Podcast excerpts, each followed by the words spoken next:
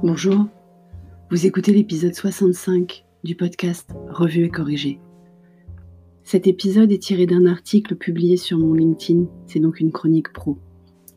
Cette chronique a été publiée le 28 avril et elle s'intitule La seconde vie des webinars.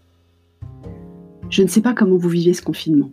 Nous ne sommes pas tous égaux en termes d'espace-temps réservé à nos activités pro versus les responsabilités personnelles, en termes d'intensité d'activité professionnelle, en termes d'accompagnement managérial à l'installation dans une nouvelle routine si possible. Mais si vous n'êtes pas dans la partie des actifs au front, que ce soit sur le terrain, éboueurs, soignants, livreurs, commerce alimentaire, chauffeurs routiers, techniciens de maintenance de nos installations télécom ou énergie, usines de production de masques et de gel hydroalcoolique, et j'en oublie, ou que ce soit depuis chez vous pour piloter à distance ce type d'activité, si vous ne faites pas de partie des actifs au front, donc, vous faites partie des gens qui soit organisent des webinars, soit sont invités à des webinars. Comme beaucoup d'éléments de notre nouvelle vie, les webinars existaient avant, mais à présent ils sont partout. Dans les fils de notre LinkedIn, dans les newsletters de marque B2C et même sur les Instagram de célébrités, sans forcément en porter le nom. Tous les contenus existants sont donc revus à l'aune de ce format pourtant ancien, remis au goût du jour par les circonstances. Des formations, des présentations d'outils, des conférences, des meet-up amputés de leur partie réseautage, des cours de yoga ou de pilates.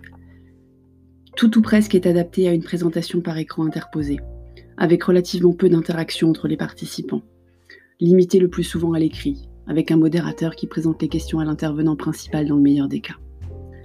Cela a plongé de nombreuses équipes dans des brainstorming et autres méthodes de génération d'idées pour produire du contenu propre à maintenir le lien avec les clients existants, ou faire découvrir la marque à des prospects, ou contribuer à la notoriété de la marque chez toutes les cibles, ou même remplacer un produit présentiel en offre alternative digitale.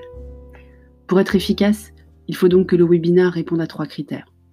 La cohérence avec la raison d'être de l'entreprise organisatrice, la pertinence du contenu pour les préoccupations des cibles concernées, qu'elles soient déjà clientes ou pas, et la faisabilité coût-délai, bien sûr. Une véritable offre de service, en fait, avec son ciblage, son product market fit, son pricing le cas échéant, ses canaux de distribution et sa promotion au service de l'acquisition ou de la relation client. La cohérence avec la raison d'être donc. On ne le dira jamais assez. Tout contenu produit par une marque doit être le reflet des valeurs et servir la raison d'être. Sans être entreprise à mission, toute entreprise doit définir sa mission, sa raison d'être, bien au-delà de son produit ou service actuel. Êtes-vous un organisateur d'événements professionnels ou un spécialiste de la mise en relation? Proposez-vous un outil de gestion d'agenda? Ou êtes-vous un accélérateur de productivité? Êtes-vous un opérateur de tourisme ou un créateur de motion? Au-delà de ces appellations qui peuvent parfois prêter à sourire, re ou définir votre cœur de proposition, au-delà de vos produits ou services existants, est important pour ouvrir les chakras et réussir à voir au-delà de votre quotidien, surtout s'il est perturbé par les événements actuels. La pertinence pour vos cibles. Il faudrait peut-être là aussi sortir de vos habitudes et revisiter votre ciblage, car la situation actuelle peut ouvrir des opportunités sur des segments non ciblés jusque-là. Mais il faut, à minima, s'intéresser à la pertinence du contenu par rapport aux préoccupations de vos cibles existantes pendant cette crise. Un soutien à la compréhension des aides pour la cible entrepreneur, des activités pour occuper les enfants pour la cible famille, sont des exemples simples, si tant est qu'ils soient cohérents avec votre positionnement, confère le premier point. La faisabilité coût-délai. La grande question du moment pour de nombreux chefs d'entreprise est la gestion du cash. Cash is king, encore et toujours et plus encore. Les coûts liés à la production d'un webinar sont donc à évaluer finement. Coût de plateforme, même si certaines ont mis gracieusement leurs outils à disposition à cette période. Coût de production du contenu éventuellement s'il n'existe pas, même s'il ne s'agit que de temps passé par vos équipes. Et bien sûr les délais nécessaires. Si vos idées demandent un, un temps important, qui risque de rendre votre contenu obsolète au moment où il sera enfin prêt, pas la peine de vous lancer. Cependant, même si vous n'avez pas encore produit votre webinar, il est encore temps d'y réfléchir, puisque les recommandations de distanciation sociale perdurent bien au-delà du 11 mai, même si les détails du début du, déconfinement ne sont pas encore dévoilés au moment où j'ai écrit l'article. Un moyen de sortir du lot, engager des conversations.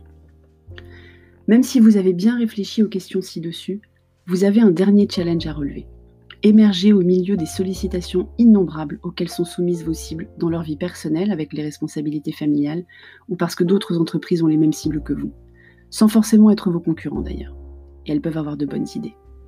C'est là que tout le talent de vos équipes marketing entre en jeu, et que vos clients ou collaborateurs ambassadeurs peuvent être des relais non négligeables, autant que des sources de génération d'idées ou de production de contenu d'ailleurs.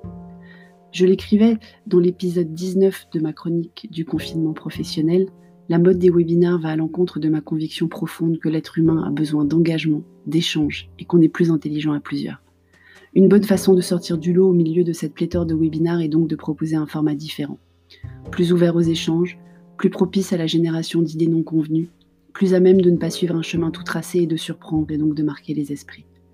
Quelles qu'aient été les prises de parole choisies pendant le confinement, webinaires, newsletters, podcasts ou même rien du tout, il vous faut à présent organiser le début du déconfinement, même si vous n'êtes pas encore concerné, et préparer le contenu pertinent pour rester à l'esprit de vos cibles prioritaires. C'est donc le moment de bien réfléchir à la reprise de parole. Je fais partie des nombreux réseaux de consultants indépendants qui proposent des heures solidaires pour accompagner les chefs d'entreprise en ces périodes compliquées et serais ravi d'être bénévolement une de vos caisses de résonance sur le sujet. On en discute? Merci de m'avoir écouté. Si vous écoutez sur iTunes, Laissez surtout un commentaire en même temps que les 5 étoiles, c'est très important les commentaires. Et sur toutes les plateformes de balado-diffusion, abonnez-vous et partagez. À bientôt.